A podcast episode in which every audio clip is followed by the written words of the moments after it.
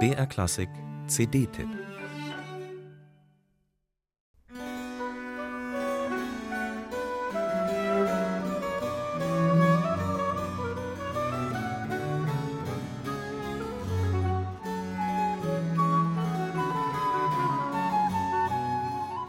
Die Meisterwerke klassischer Musik waren jahrhundertelang dem Adel vorbehalten.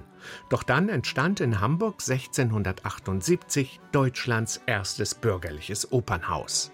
In Leipzig gründete Georg Philipp Telemann 1701 mit Studenten das Collegium Musicum und auf Schloss Rheinsberg rief Johann Gottlieb Janitsch 1738 eine Konzertreihe ins Leben, die auch für bürgerliches Publikum geöffnet war. Janitsch, der Hofmusiker beim Kronprinzen Friedrich war, setzte diese Freitagsakademien ab 1740 in Berlin fort, als sein Dienstherr preußischer König wurde.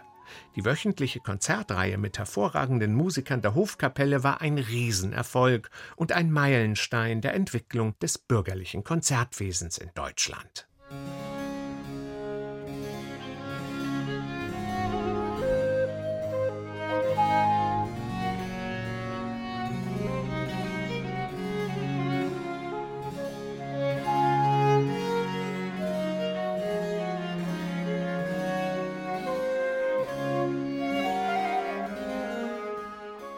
Kein Wunder also, dass sich das alte Musikensemble namens die Freitagsakademie dem Werk von Johann Gottlieb Janitsch besonders verpflichtet fühlt.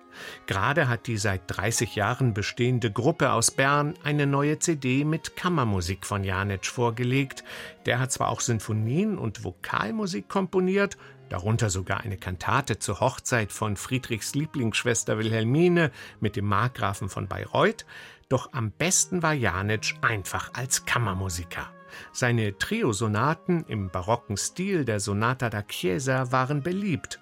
Noch populärer aber wurden seine Quartette, von denen die Freitagsakademie fünf aufgenommen hat, darunter zwei Ersteinspielungen.